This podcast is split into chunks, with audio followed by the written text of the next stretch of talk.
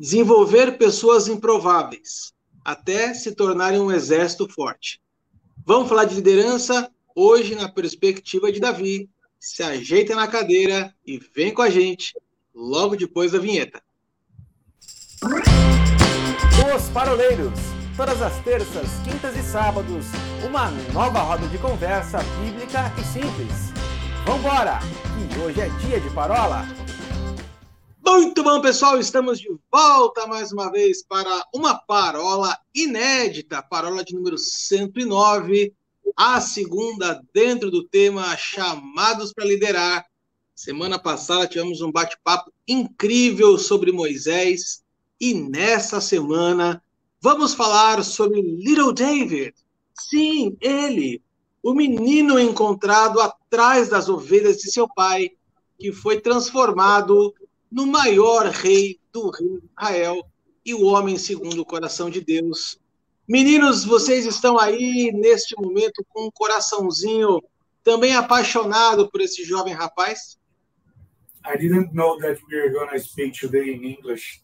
When you mentioned little David, I was, I was just, just thinking here loudly, what the hell?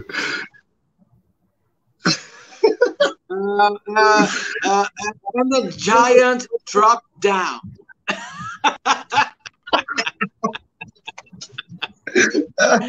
ah, little David, little David, esse lindo Davizinho.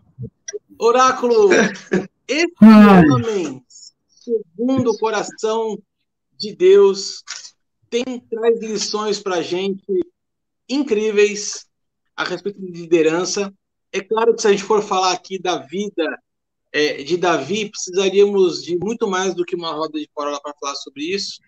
Mas hoje a gente vai focar especificamente na questão da, do estilo de liderança. E para a gente entender o, o, estilo de liderança né, e poder concluir o assunto, nós precisaríamos, como diz aquele personagem do Diante do Trono para Crianças, o Vareta, vamos começar do comecinho, né? E vocês lembram que o, o macaquinho falava assim: e se a gente começar do finzinho? Né? Não, vamos começar do comecinho. É... Quando a gente vê o, o pequeno Davi, vocês estão impressionados com a minha performance hoje, fala a verdade, né? Eu, estou não, eu, eu, eu, não sei o que, que você tomou, comeu, a gente está vendo que você está todo bozolitos hoje, tá bom. Tá animadinho, e, e as pessoas, tá animadinho e as pessoas nem imaginam que são quase 11 e meia da noite e nós estamos aqui nessa animação toda para trazer para você que está aí nos ouvindo, nos assistindo nas nossas redes sociais, no Facebook, no Instagram, no YouTube, ou escutando em formato de podcast no Spotify, há 109 semanas, trazendo conteúdo bíblico de qualidade, leve, divertido, essa é a in roda English. de palavras que nós temos. In English, English and Portuguese. Isso. Paulinho, vamos, vamos falar então Oi, do... Vamos falar então do Davizinho? vamos falar então do Davizinho? King Arthur. King Arthur. King, King Arthur. Arthur. tem, tem que ser com sotaque britânico. King Arthur. ah, Davizinho, né? aquele menininho ruivo, franzino, porém de boa aparência, né? encontrado atrás das malhadas de seu pai uh, no momento da, da sua primeira unção. Nós vamos falar isso no segundo bloco. Mas Davizinho tinha algumas coisas na sua personalidade, na sua trajetória, que nos ajudam também a, a, a traçar um, um, um, uma, uma, uma, personagem, que, né, uma persona, vamos dizer assim. É, vamos falar um pouquinho dessas características de quem era Davi é, antes de se tornar o, o, grande rei que ele foi. O que, que a gente pode pincelar aqui de, de, de ponto positivo, Paulinho? Bom, uh, eu começo pensando na afirmação que, como você propôs, né, começar do comecinho, então vamos lá o comecinho da vida de Davi, da, da, da história de Davi na Bíblia, é 1 Samuel 16, uh, quando Samuel recebe do Senhor uma, uma incumbência de ir até a casa de Jessé, em Belém, para ungir aquele que seria o rei substituto de Saul, né? Saul tinha pisado na bola. Né? A gente sabe dessa história. 1 Samuel capítulo 13, verso 13, Saul toma uma bronca de Samuel. Uh, Samuel diz: Você agiu neciamente, né? Você agiu de uma maneira é, idiota, você agiu de uma forma impensada. Depois que Saul ele resolve tomar uma posição que não era uma posição conforme a sua unção, né? Ele resolve botar uma roupa de sacerdote e ele estava indo para comandar um momento de sacrifício, esperando Samuel chegar. Samuel não chegava. E como criança, quando está fazendo coisa errada e a mãe chega bem na hora, Samuel chega bem nessa hora e pega o Saul, né, com a roupa errada, na, na no, no, ambiente errado, pronto para fazer a coisa errada. E ali Deus uh, revela que havia se entristecido grandemente porque ele agiu desta forma, né, agiu fora da unção que lhe fora confiada. No capítulo 15, verso 35 de 1 Samuel, há uma repetição acerca dessa intenção de Deus em substituir Saul, uh, quando Deus, quando a palavra diz que Deus arrependeu-se de haver constituído Saul rei sobre a nação de Israel. Né? E no capítulo 16, então, surge Little David na história, né? Quando Deus já havia sinalizado para Samuel que prepararia um homem segundo o seu coração e envia então Samuel para casa de Jessé em Belém. Uh, como eu disse, esse é o comecinho da história. Mas quando Samuel está indo, Samuel estabelece no seu coração, junto com o Senhor e por orientação de Deus, que para todo mundo que ele cruzasse nesse caminho, você imagina um profeta andando, né? Wilson, você e eu conhecemos um sujeito que quando ele começava a andar com o dedo apontado assim e pá, pá, pá, pisando pesado na, na, na igreja, né, a gente ficava olhando aonde que o cara vai, porque onde ele vai, vai soltar uma palavra profética. O Samuel, ele tava desse jeito, cara.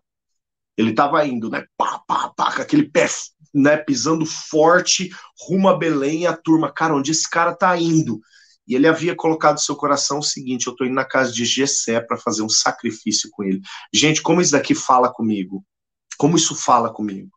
Porque o Gessé era alguém uh, tudo indica, né? E pelo fato de, de essa ser a, a, a, a fala de Samuel, o Gessé era alguém uh, entregue, né?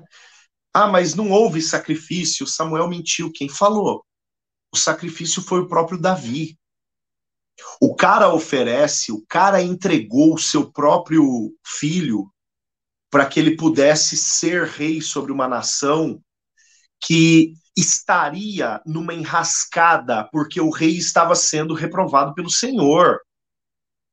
Não era substituir um cara que deixaria, como Davi deixou para Salomão, no finalzinho do primeiro livro de Reis, começo do segundo Reis e no finzinho do primeiro livro de Crônicas, como Davi deixou para Salomão o reino pronto e preparado é, para a manifestação da presença de Deus até através da construção do templo que seria consumada por Salomão mais tarde.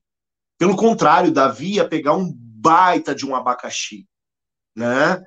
Então a entrega de, de Gessé ali, uh, no capítulo 16, ao permitir que o seu filho recebesse azeite sobre sua cabeça, seria uma entrega praticamente de um prenúncio messiânico deixando que o filho viesse a ser aquele que traria mais uma vez esperança sobre uma nação perdida, que havia sido mal conduzida e que estava nas mãos de alguém que era atormentado pelo maligno. Olha que coisa tremenda. Uh, a casa de, de Davi, a casa de Jessé, né, no meu entendimento, era uma casa que as pessoas não estranhariam quando Samuel dissesse: Eu estou indo lá na casa do Gessé para que a gente possa fazer um sacrifício juntos. Eu estou indo na casa do crente orar. Eu estou indo na casa do crente é, falar as coisas do reino. Eu estou indo na casa do crente falar as coisas que são de Deus. Então não não haveria falta de naturalidade nas pessoas em verem isso.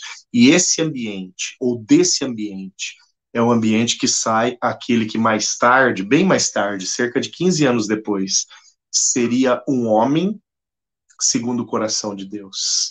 Então, isso me chama muita atenção. O ambiente que gera pessoas segundo o coração de Deus é a própria casa. Família como base de uma sociedade forte, de ministérios fortes. É, quando eu vejo a história de Davi, uma das coisas que mais me chama a atenção, eu lembro de uma, ministração de um, de um pastor muito tempo atrás, quando ele fala: Você sabe como era formado a harpa de Davi? E esse pastor fala: era com tripa de ovelha. E sendo tripa de ovelha, você não consegue afinar. E se você não consegue afinar, como que fica essa perfeita adoração? Então, é interessante porque olha o que está escrito lá, né? Já que Paulinho citou 1 Samuel 16. Porém, o Senhor disse a Samuel: Não atentes para a sua aparência, nem para a sua altura, porque rejeitei, porque o Senhor não vê como homem. O homem vê o exterior, porém o Senhor o coração. O coração de Davi atraía a presença de Deus. Era como um imã. Então, aquela harpa que ele tocava, ele não se importava com as mesmas coisas que Jessé se importou, com as mesmas visões que Samuel teve, porque Samuel entrou na casa de Jessé e já olhou para o mais bonito. E aí o pai, que não foi bobo nem nada, já passou o outro na frente. E aí o Paulinho falou um negócio que me pulou no coração, algo tremendo assim. Porque lá em Isaías 53 diz que nós o reputávamos por aflito, sofrido de Deus, né? O castigo que nos traz a paz e tudo mais, ele foi rejeitado.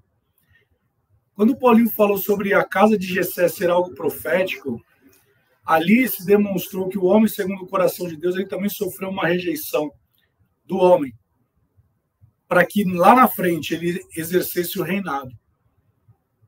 Veja, Jesus ele sofreu uma rejeição para que ele exercesse um reinado.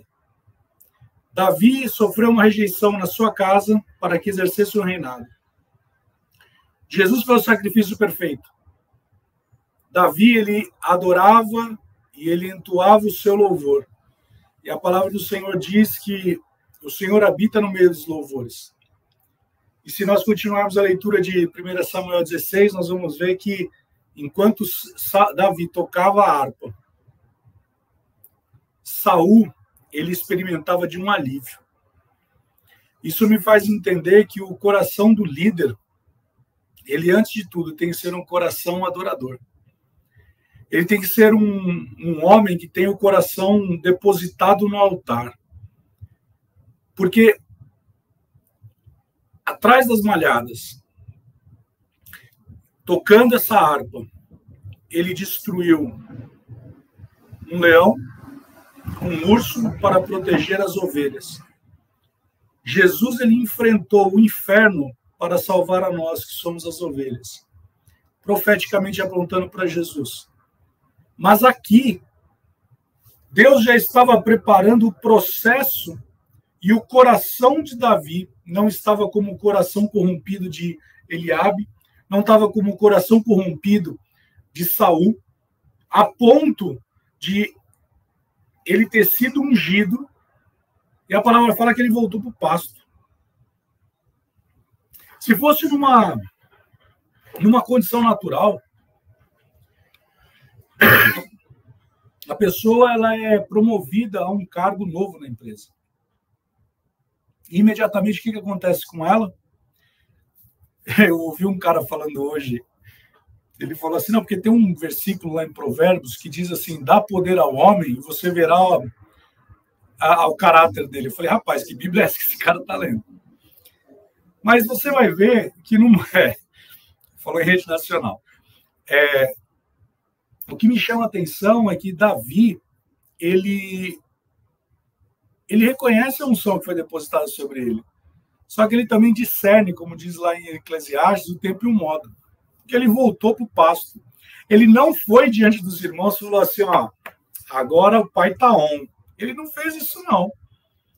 Ele literalmente ele voltou para cuidar de novo das ovelhas, tirar o carrapicho, tirar o capiroto, tirar o que tivesse que tirar e tocar a sua arma. E aí, Paulinho, quando você fala, citando o texto de Atos, né, que Davi tinha o coração segundo. Né, ele era o homem segundo o coração de Deus, a gente vê exatamente o porquê. O coração dele não se corrompeu.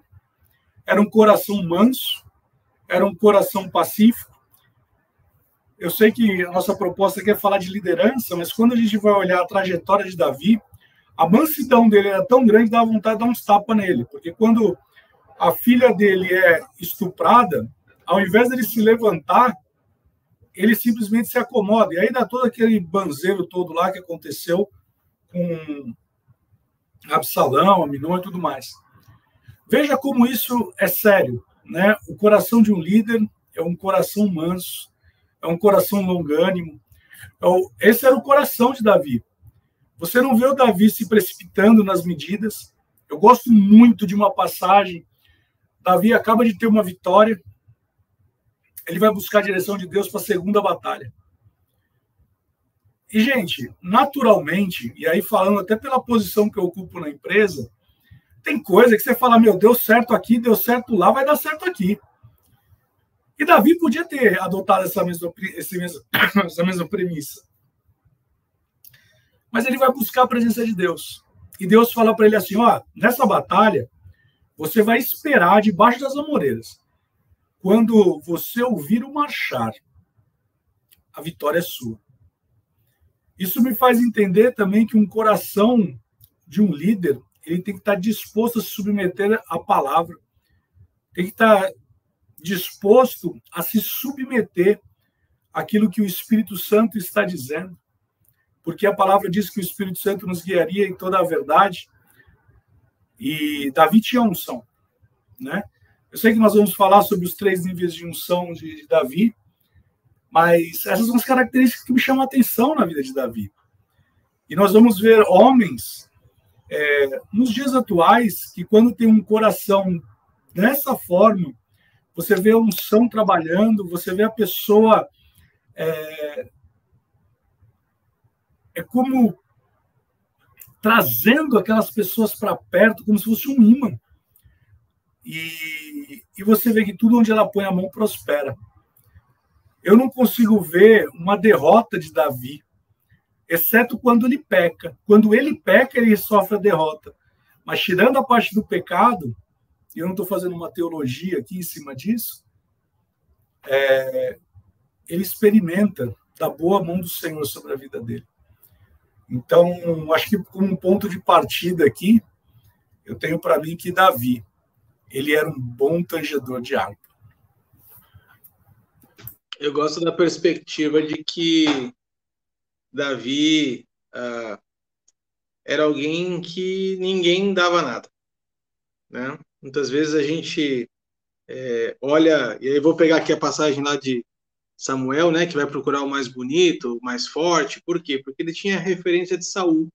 Né? Quando vai falar sobre a, a, escolha de Saul, vai falar que ele era formoso dos ombros para cima, tinha uma alta estatura, enfim. Uh, Davi vem mostrar para gente que como o próprio texto diz, né, que o homem vê o exterior, mas Deus vê o interior. O que significa que dentro de cada um de nós foi colocado um potencial, né, como se fosse uma semente dentro de cada um de nós. O que vai determinar se nós vamos frutificar ou não é a nossa capacidade de entrega, porque o depósito já foi feito. Né? E, e Davi me mostra que ele tinha um coração muito disposto à entrega né? muito disposto de, é, em, em humildade, porque eu não vejo em nenhum momento Davi dizendo assim, eu sou. Davi foi ungido rei três vezes. Nós vamos falar do próximo bloco sobre isso. Mas em nenhum momento ele fala, eu sou. Na verdade, Deus é que diz para ele: você é.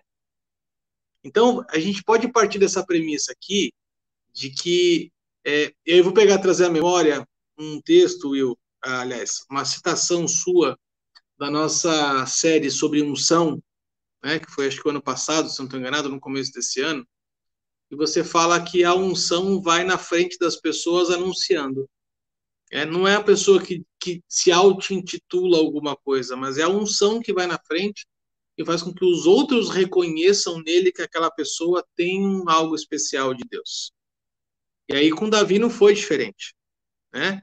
E Deus chama aqueles que não são para confundir aqueles que são. Aqueles que realmente não aparentam nada são exatamente aqueles que Deus usa, porque é um lugar onde não há um coração orgulhoso. Quando você sabe que você é o menor da sua família, o mais franzino, que está mais longe, que faz o trabalho mais indesejado, vamos dizer assim, né? Ninguém espera nada. E aí Deus fala assim: nesse aqui eu posso trabalhar, porque eu sei que o coração não vai se, é, se, se sobressair se eu depositar nele mais alguma coisa, né? Então acho que a gente pode partir dessa premissa né, a partir da palavra do Paulinho e da tua palavra, e que Davi ele não buscou nada. Davi foi encontrado. Acho que aqui está uma grande chave para a gente começar a, a falar sobre a vida de Davi. Né? Davi nunca procurou nada. Ele foi achado por Deus. E assim como Davi, existem muitos outros Davis espalhados aí nos acompanhando e em todo o Brasil e nos outros países que nos ouvem, que estão aguardando serem encontrados por Deus. Por isso, persevere, continue, continue fazendo aquilo que o seu pai pediu para você fazer. Continue sendo fiel nas pequenas tarefas. Continue sendo fiel naquilo que Deus colocou nas suas mãos para fazer agora. Em algum momento, num de repente de Deus, o profeta vai vir na sua direção, trazendo a sua unção. E a gente sabe que entre a primeira unção e a terceira unção de Davi, até ele se tornar rei de todo Israel unificado, houve um processo, houve um. um vamos, vamos chamar aqui do, de um deserto, Paulinho? Podemos chamar dessa forma, de um deserto?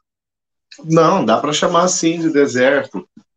Mesmo porque, se a gente conotar deserto como lugar de sofrimento, lugar de provação, uh, vai cair como uma luva, porque, poxa, o Davi estagiário, né? Rei prenunciado 15 anos antes de sentar no trono, é, sendo perseguido pelo próprio rei, meu, bota deserto nisso. ô, ô Will, vamos. Quero fazer uma, uma provocação para você. Eu sei que você vai nadar de braçada no que eu vou falar aqui agora, né?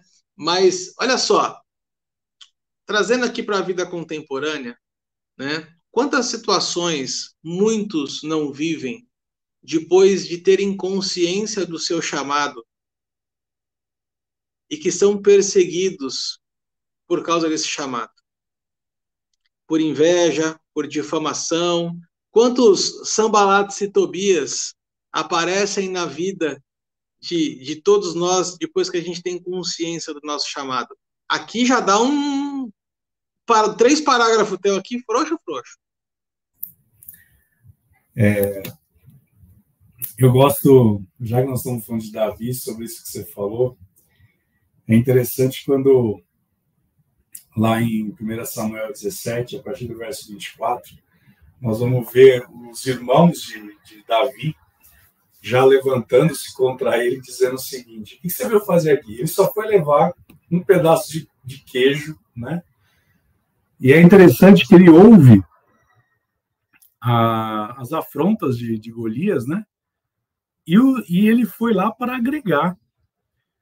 E naquele exato momento que acontece, ele já leva uma lapada do irmão, falando: Eu conheço o princípio do teu coração. E muito provavelmente isso deva ter acontecido porque próprio, os próprios irmãos de, de Davi foram rejeitados, né? Porque todos eles pensavam, imaginavam que eles seriam aqueles que seriam levantados como reis e aquele que era o menos provável. O apóstolo Paulo vai dizer que Deus faz as coisas loucas, né? Então, olha que coisa interessante. Davi era um, era um improvável, né? Paulo vai dizer que ele era como um, um princípio abortivo. Talvez Davi fosse da mesma natureza. A ponto de Davi, no Salmos 51 ou 55, agora errei o endereço, vai dizer que ele nasceu é, no pecado. Então, ele também se colocava, 51 lá, é, ele se colocava numa posição, como o próprio apóstolo Paulo fala, que dos pecadores eu sou o maior, né? Então, você vê que quando ele tem esse discernimento a respeito, as primeiras pessoas que se levantam contra ele são na sua própria casa. Começa pelo seu pai. Seu pai fala assim: não, não tem mais nada, não. Aí Deus, se Deus não revela, né, a coisa não acontece. Mas é interessante porque Davi, ele tem um posicionamento interessante, porque quando os irmãos começam a falar com ele a respeito disso, ele dá de ombros. Ele fala, meu, não tem nada a ver com o que você está falando. E aí ele pergunta, né, o que, que, o que, que acontecerá com aquele que vencer esse gigante? E ele recebe uma promessa. Ele vai casar com a filha do rei, ele não vai pagar impostos. Então, você começa a ver que a partir do momento que ele se posiciona com o nível de consciência de que Deus o chamou para aquilo, da mesma forma como a adversidade se levantam, e meditando hoje sobre João capítulo 15, Jesus mesmo disse, né, ó, se, a, se te odeiam, porque começou por mim, porque começaram a me odiar. Então, porque vocês são meus discípulos, também vão te odiar. Né? Por quê? Porque nós confrontamos a verdade, né? Nós trazemos aquilo que é a verdade. Eu gosto muito de um texto que está lá em Efésios, em Timóteo, melhor dizendo, que diz assim que a igreja ela é o baluarte da verdade, ela é a detentora da verdade. Não é à toa que as portas do inferno não prevalecem contra a igreja do Senhor. Mas, olha que interessante, se você for mais para frente lá em 1 Samuel capítulo 17, olha, olha a sabedoria que Deus deu para Davi se nós fizermos só um parênteses aqui, Davi, ele tinha um nível de consciência da aliança que Deus tinha celebrado com ele, através de Abraão. Agora, o mesmo povo que está debaixo da mesma aliança está passando o mesmo ultraje, a mesma depreciação, só que esse povo, então vamos colocar assim, tinha um milhão de israelitas. 999 mil né, não criam na aliança. E Davi, ele se posiciona sabendo da condição da aliança. E aí, sabendo disso, olha o que, que ele diz no verso 32. Davi disse a Saul, aquele homem franzino, aquele homem que foi preterido pelo seu pai, foi preterido pelos seus irmãos, que acabou de ser ultrajado. Agora ele vira para Saul e fala: Não desfaleça o coração de ninguém. Ele deu uma exortação no rei. Você tem uma noção disso? Ele literalmente ele virou para o presidente da empresa dele e falou: Rapaz, cala tua boca, você está falando besteira. Você vai perder a batalha por conta dos seus lábios. Mas deixa eu te falar uma coisa. Eu sei que você está com um coração torto, mas eu vou te dizer uma coisa: o meu coração está reto diante de Deus e eu vou pelejar, eu vou vencer essa batalha. E aí, nós já sabemos da história, porque Davi invoca o poder da aliança, porque quando Golias fala quem é, quando ele vira para Golias e fala quem é esse incircunciso, ele está invocando o poder da aliança. E qual era o poder da aliança? O poder da aliança era: eu amaldiçoarei quem me amaldiçoar. Na verdade, na Bíblia Revista Atualizada por mim, Davi falou o seguinte: cabeçudo, há 40 dias atrás, você invocou a maldição da lei contra você. Golias, que era cabeçudo, não entendeu. Porque, na verdade, se ele fosse inteligente, se aquela cabeça dele tivesse cérebro de verdade, ele passaria a pensar: rapaz, a aliança de Abraão diz que se eu amaldiçoar o filho de Deus, eu vou ser amaldiçoado. Não que Deus amaldiçoa, mas virá o juízo. Então, o que, que Davi está falando? Ô, cabeçudo, você acabou de invocar a aliança. Só que é o seguinte: faltava alguém para chegar diante de você e te falar. Poder da aliança. E aí, olha que, olha que tremendo, né? De novo, ele sofreu a injustiça dos pai, do, do pai, sofreu a injustiça dos irmãos, perseguido dentro da sua própria casa. E depois ele vai experimentar essa mesma coisa. Tem até uns salmos que vai dizer que ele foi traído dentro da sua própria casa, também apontando para Jesus, né? Ele foi ultrajado por Absalão, Absalão queria roubar o coração do povo, mas aqui acontece a vitória. E aqui começa, da vitória, começa uma perseguição maior ainda. Por quê? Davi, Saul matou mil, mas Davi matou milhares. E essa música entoava todos os dias Sabe aquela música Chiclete? Ficava aqui no ouvido de Saul. Satanás fazendo a festa. Mas sabe de uma coisa? O dardo vinha contra Davi. Davi só.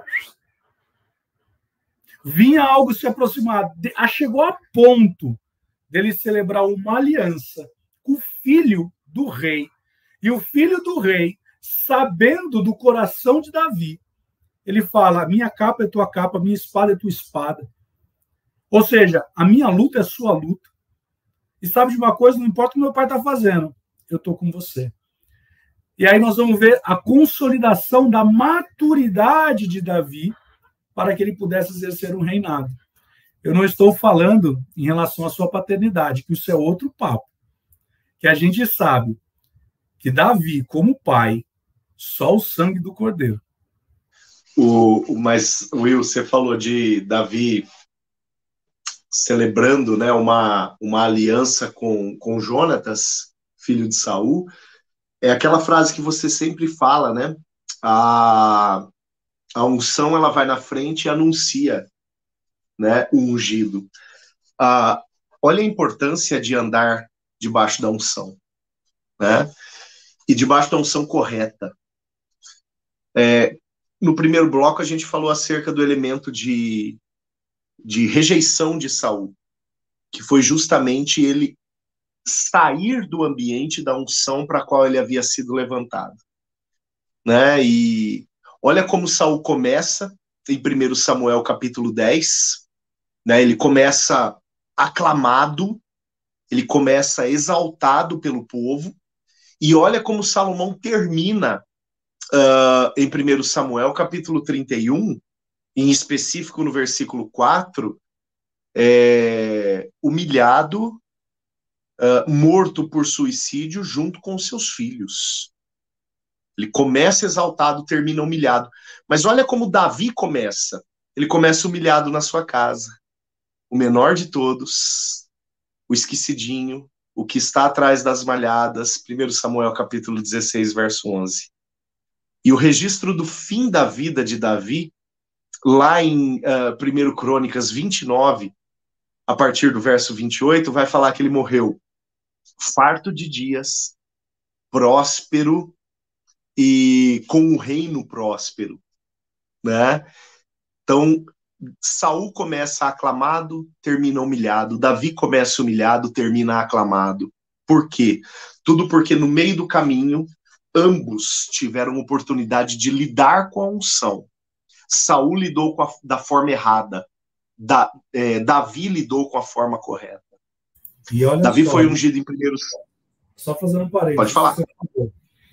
E por conta disso, Deus faz uma promessa que do trono de Davi viria um descendente e nunca faltaria alguém para sentar naquele lugar. Ou seja, ainda que Davi tivesse morrido em ditosa velhice, a unção e tudo que ele fez em favor do reino perpetuou e perpetua até hoje. E não só perpetuou, não só perpetuou, eternizou.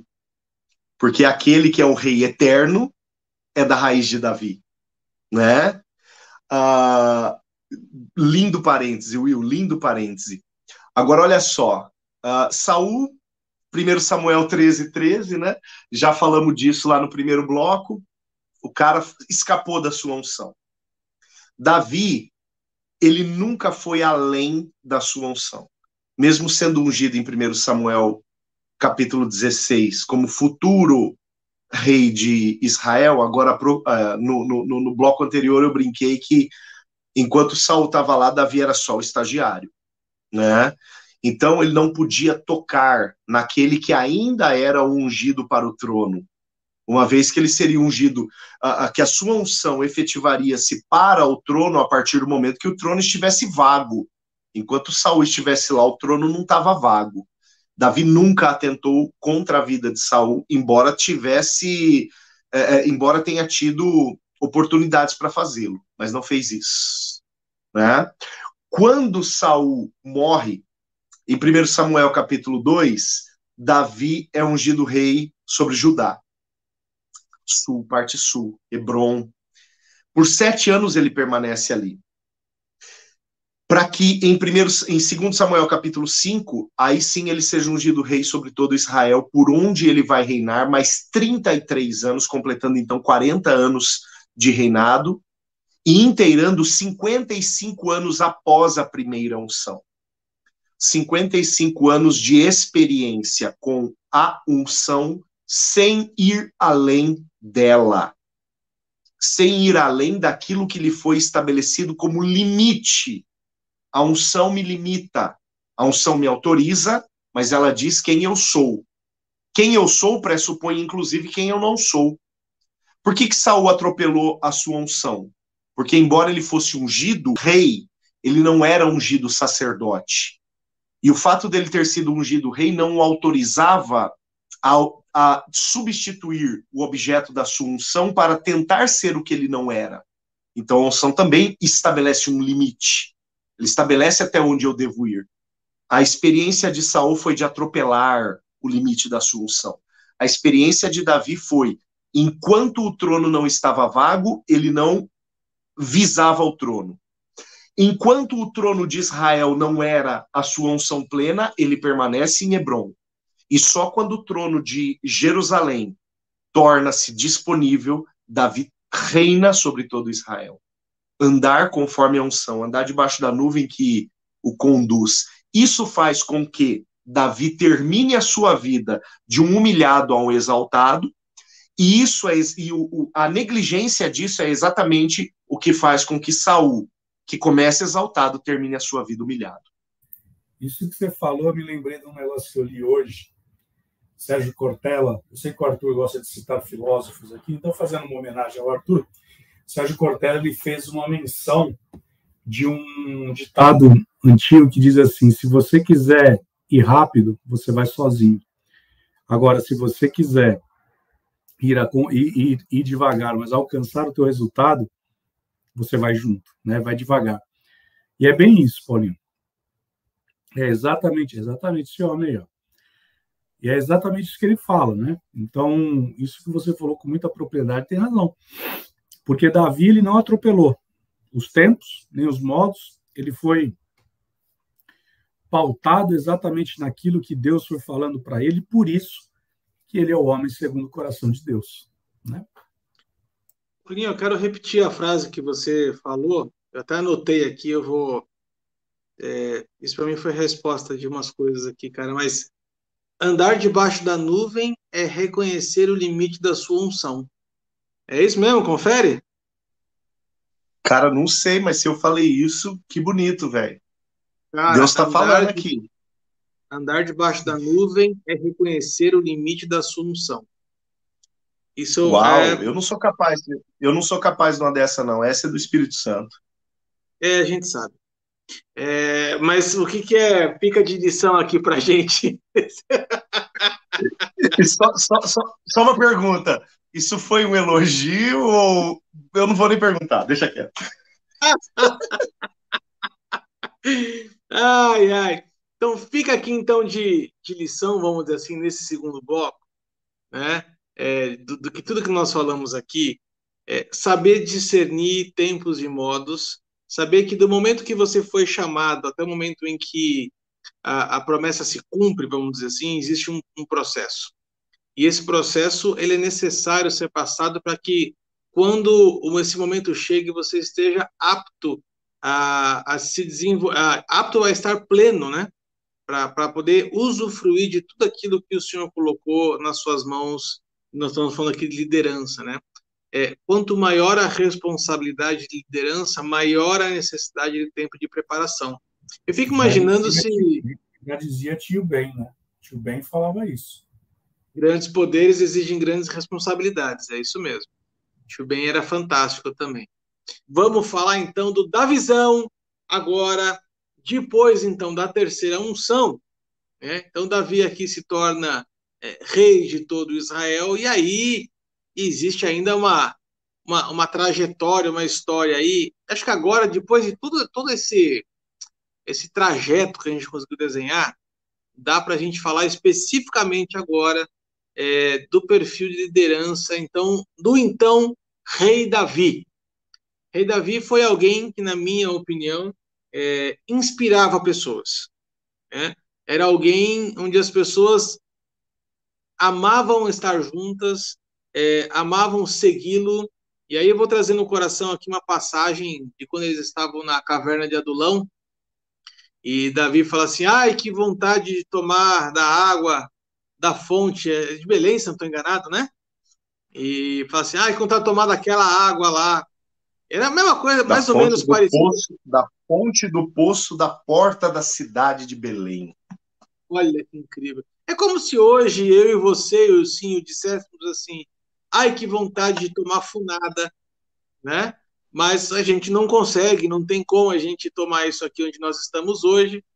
E então Paulinho fala assim: eu vou lá buscar para vocês.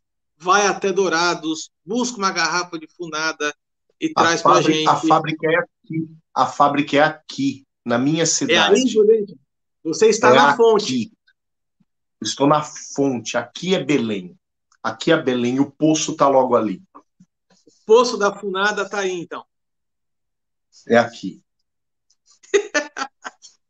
ô, ô, Polico, vamos falar um pouquinho, então, agora do, do da visão é, e, e, falar dessa, dessa capacidade de inspirar pessoas. Aí eu vou trazer o gancho, então, da abertura da nossa parola, quando eu falei que Davi tinha a capacidade de identificar os improváveis e desenvolvê-los até o ponto de eles se tornarem um grande exército. Desenvolver pessoas é, é uma marca, era uma marca da liderança de Davi.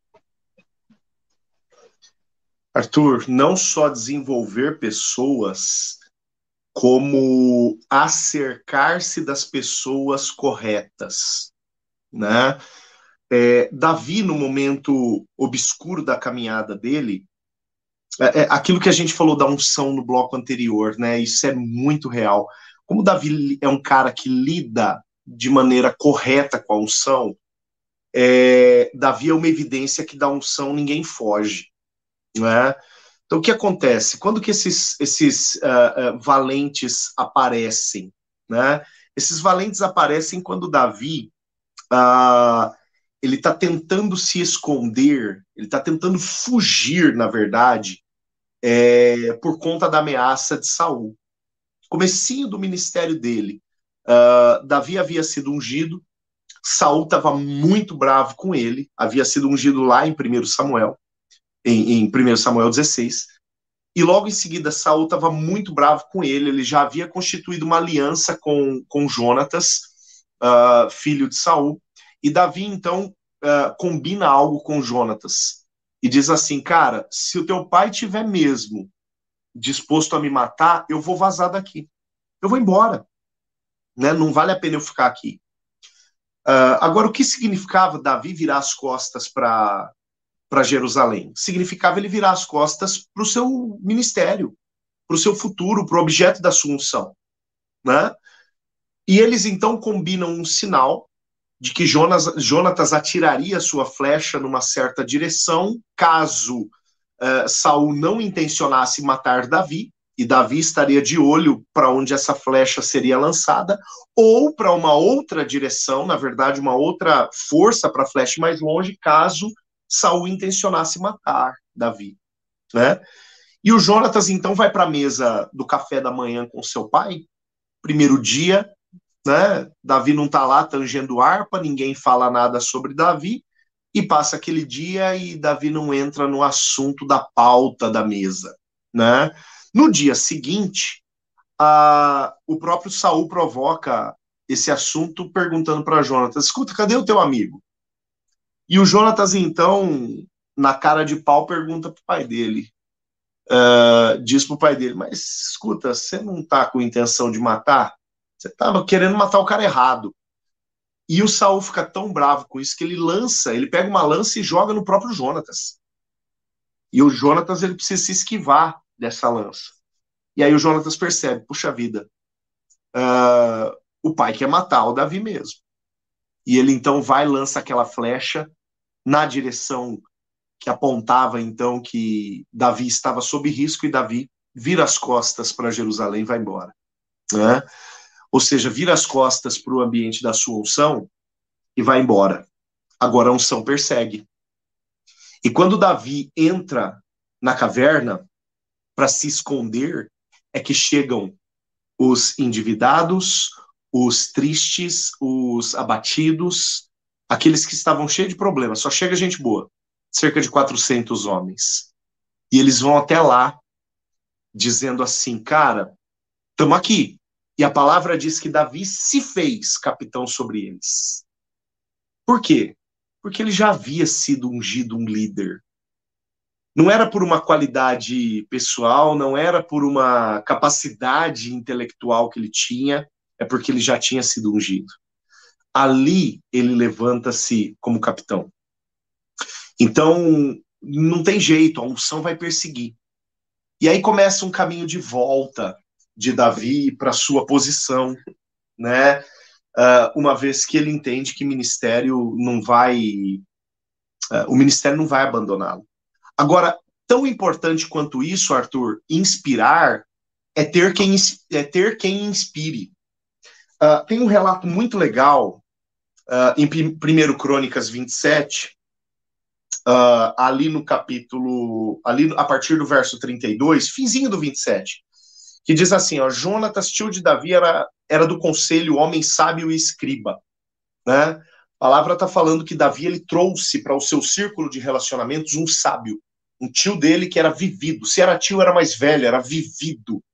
Então, Davi, na hora de se assessorar, uma das pessoas que inspira ele é alguém vivido, alguém que tinha caminhada, que tinha know-how.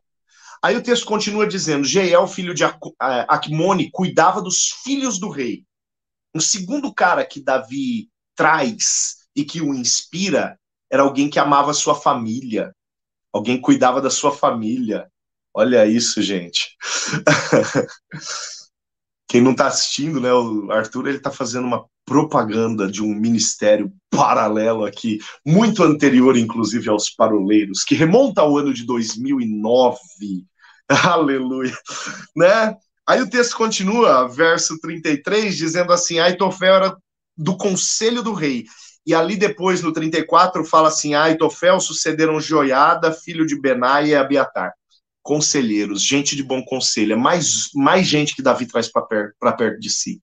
Ele traz um sábio, ele traz alguém que ama seus filhos, que ama sua família, ele traz conselheiros, mas o texto ainda continua. Voltando ao 33, fala: Uzai o Arquita era amigo do rei mas alguém que que se que assessora Davi era o seu amigo. É bom ter um amigo por perto. E por fim, o texto termina no finalzinho do verso 34 dizendo assim: Joabe era comandante do exército do rei, por fim, alguém que protege o rei. Né, alguém que guarda as costas do rei.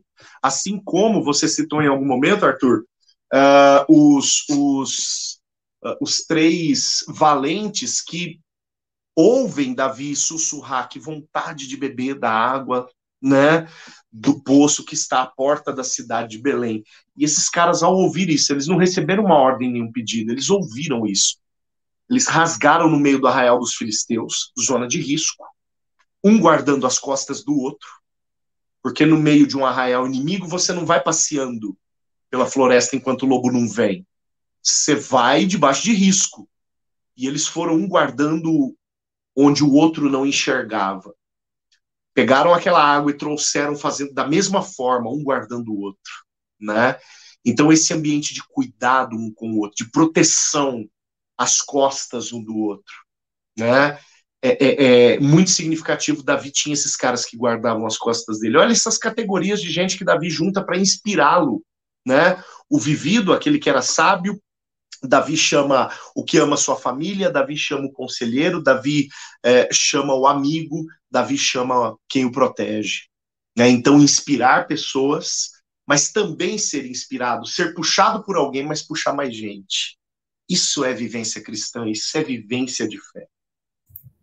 E aí, já que você citou isso daí, eu gosto de ler aqui, 1 Crônicas 11, 10, diz assim, são estes os principais valentes de Davi, que o apoiaram valorosamente no seu reino, com todo Israel para fazerem rei.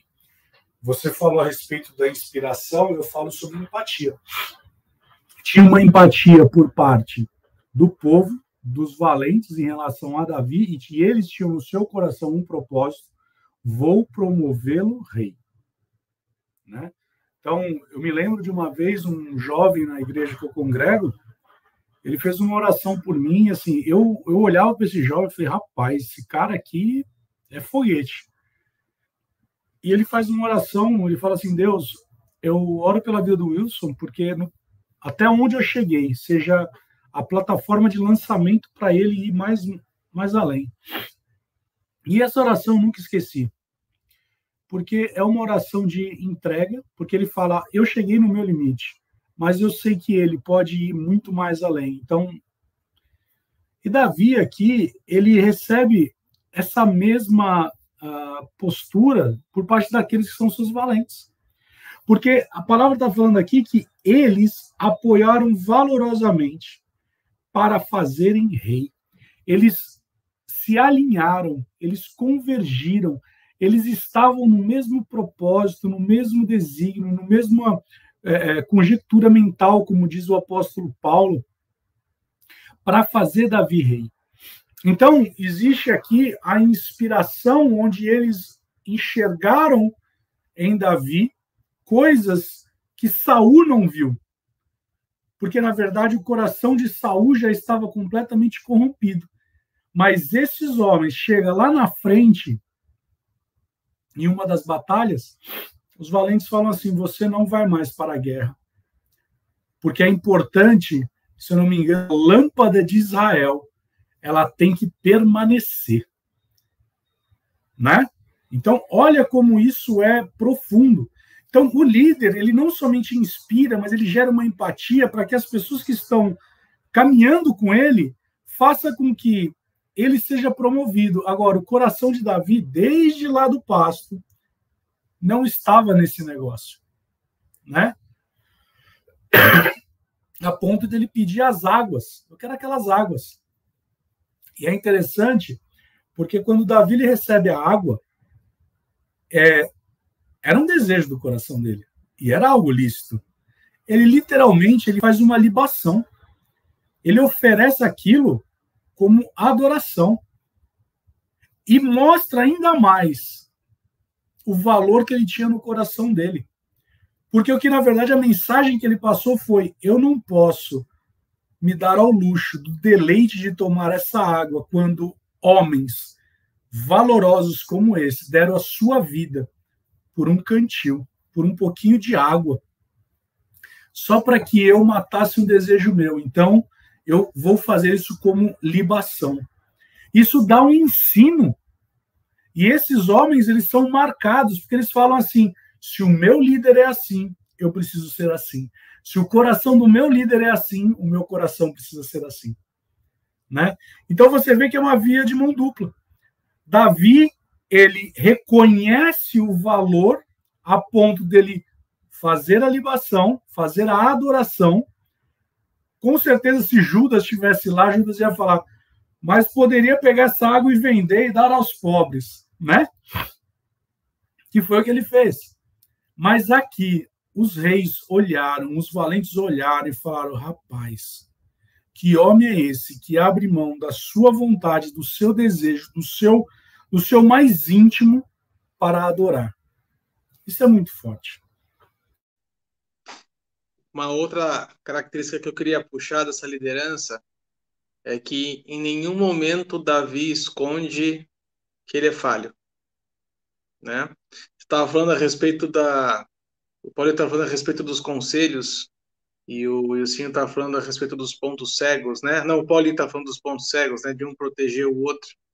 É, vocês sabem que eu sou um, um, fã de futebol americano, né? Eu gosto já há alguns anos eu já acompanho, curto pra caramba e eu aprendi que é, existe dois dois jogadores que eles são importantíssimos no time.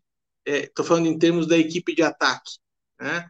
O primeiro jogador que é o importantíssimo é o quarterback, é o cara que lança a bola.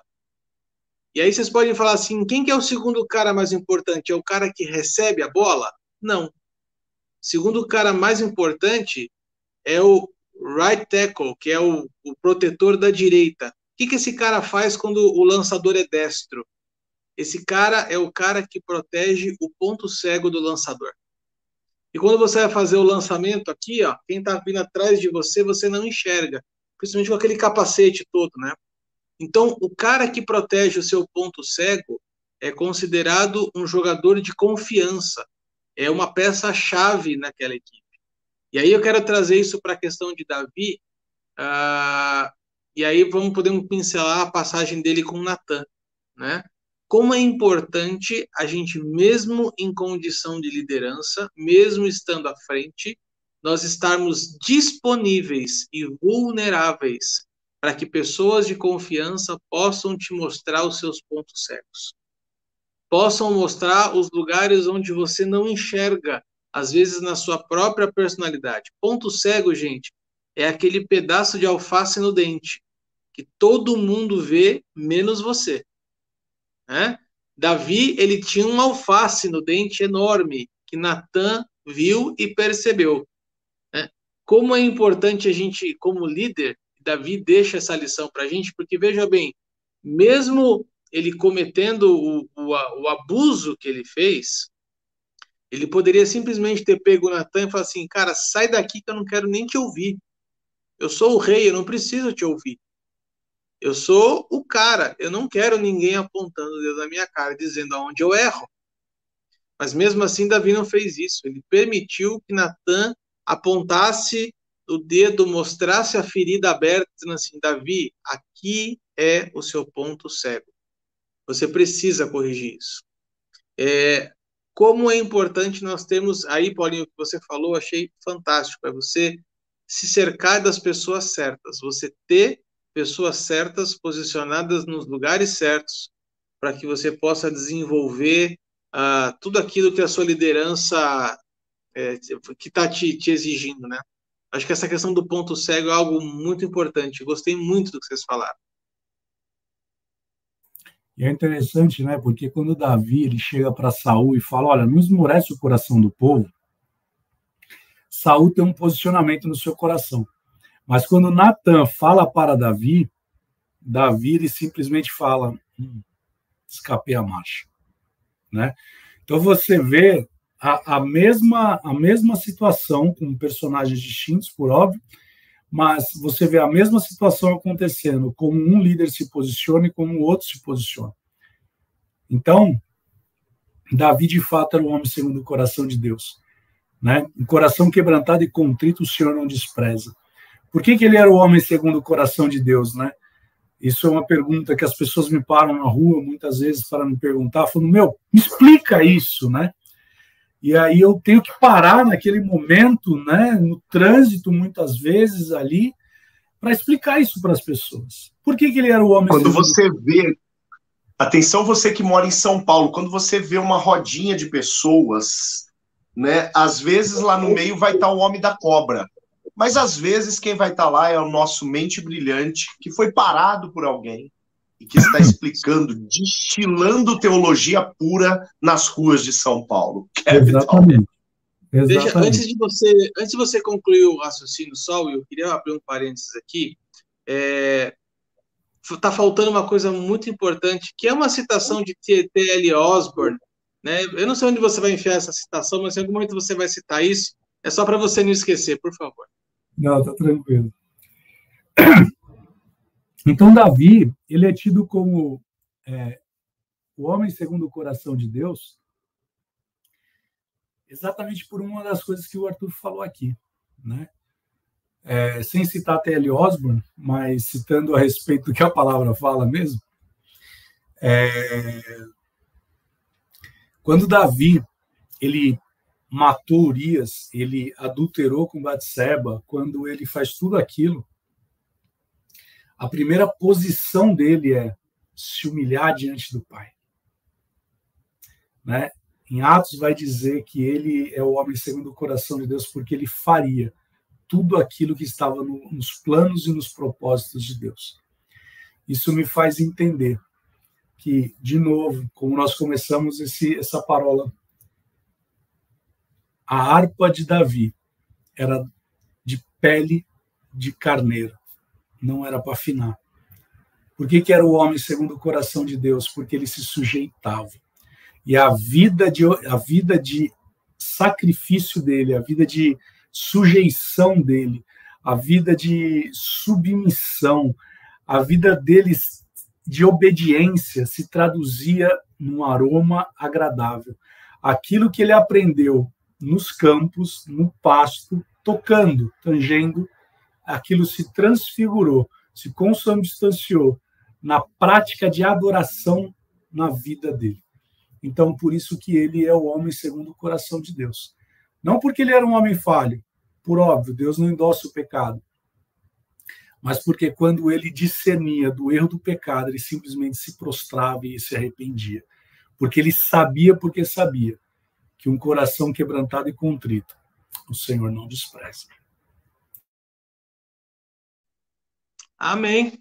Então chegamos ao final desta parola 109.